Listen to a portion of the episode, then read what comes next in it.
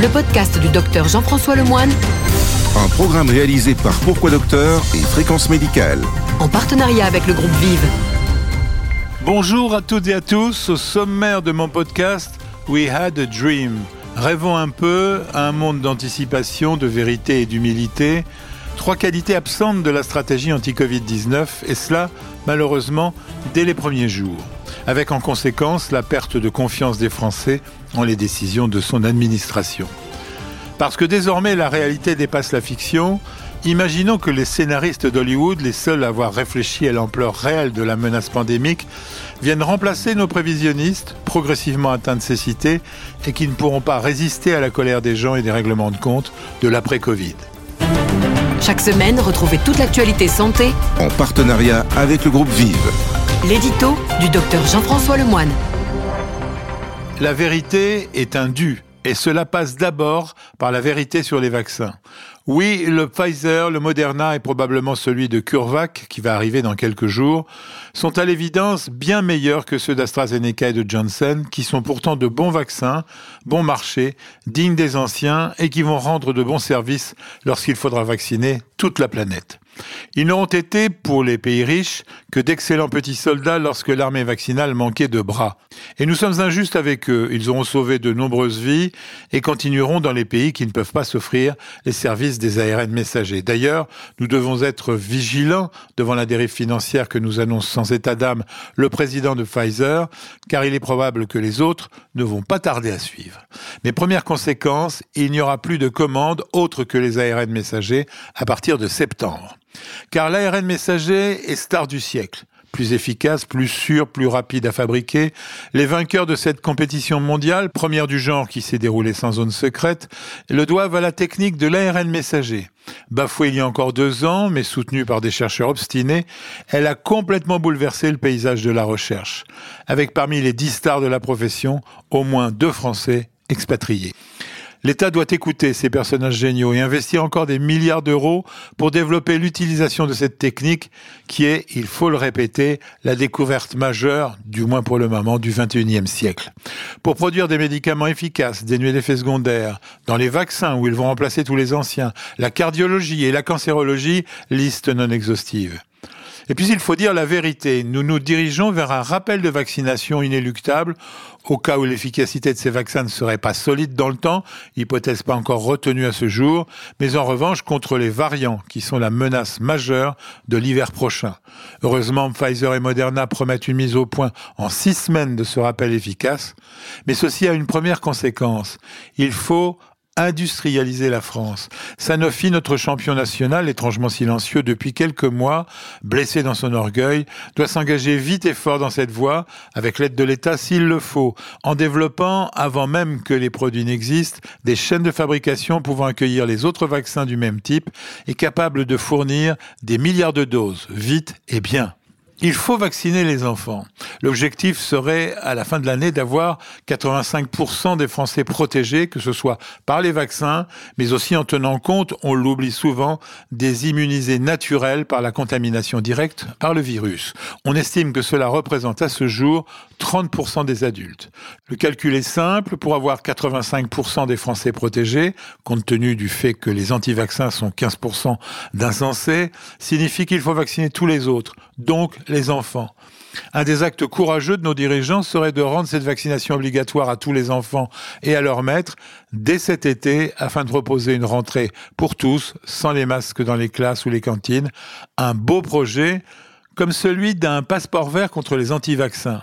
Parlons-en de ces anti-vaccins dont il faudrait connaître le nombre exact, qui empêchent tous les autres de profiter des restaurants, salles de spectacle ou de sport. À partir du moment où la vaccination sera un service à la disposition de tous les Français sans exception, il n'y aura plus d'obstacle pour le Conseil d'État à autoriser ce passeport vert, déjà en service dans certains pays. Il permettra d'aller partout sans contrainte, en particulier de voyager, puisque tous les pays vont bientôt l'exiger.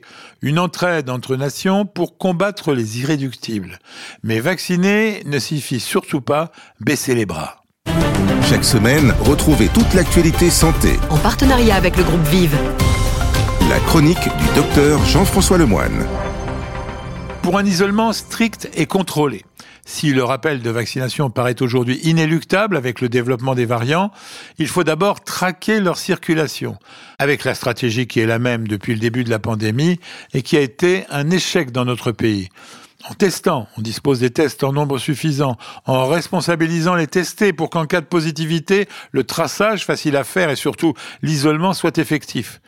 C'est probablement là où l'État devra être ferme et inflexible, en offrant bien évidemment les capacités hospitalières gratuites que cette stratégie suppose, avec des vérifications strictes si cette quarantaine s'effectue à la maison.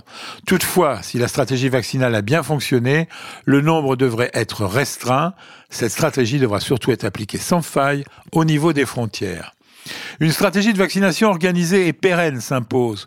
Faire une dose de rappel à 50 millions de Français euh, signifie être capable de vacciner au moins 1 million de Français par jour.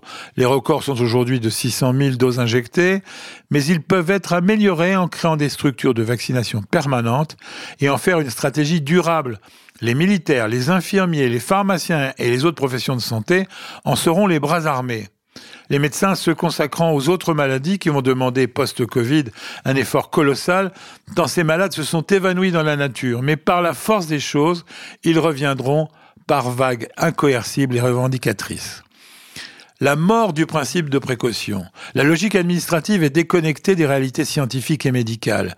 Il va falloir aussi mettre à bas ce principe de précaution irréaliste et stupide et repenser des institutions comme la HAS, la Haute Autorité de Santé. Elle se dit indépendante, mais ses décisions étaient parfois bafouées par les ministres de la Santé, comme par exemple pour l'espacement des doses. Sa gestion des autorisations de commercialisation des tests a été calamiteuse. Nous attirons l'attention sur le blocage des autotests en vente libre depuis le mois d'août dernier. Notre ministre de la Santé en a fait hier un des piliers de la réouverture des écoles. Les experts de la HAS ont mis neuf mois pour autoriser ce que les Anglais ont fait en quelques semaines. On a les experts que l'on mérite. De l'avis de tous les médecins qui ont une réelle compétence, la chasse aux sorcières des conflits d'intérêts sans nuance a concentré les moins compétents au poste de décision. L'immobilisme institutionnel doit être remplacé par la culture du risque dans la décision stratégique sans la crainte permanente des poursuites judiciaires.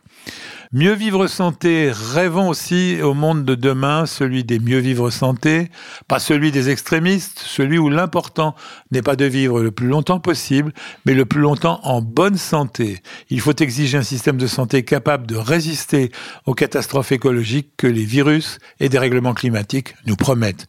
Une exigence, car les Français doivent être exigeants pour leur santé. Ces idées, ces promesses ne doivent pas attendre et seront la sanction de la prochaine élection présidentielle. Le candidat élu sera celui qui donnera le plan le plus proche de ce rêve, mais avec les garanties de sa mise en place. Il devra créer une autorité de surveillance apolitique et indépendante qui n'aura aucune pitié pour les dérives et les manquements. Elle aura aussi pour rôle de communiquer autrement que le défilé insupportable des Cassandres dans tous les médias depuis plus d'un an. Il faut saisir la chance. Transformer la catastrophe sanitaire en avertissement est une chance pour notre bien-être futur. C'est aussi la finalité de ce rêve. À notre niveau, sans prétention, nous ferons tout pour aider à sa réalisation. À la semaine prochaine et en attendant, rêvez bien. Le podcast du docteur Jean-François Lemoine. Un podcast produit par Pourquoi Docteur et Fréquence Médicale.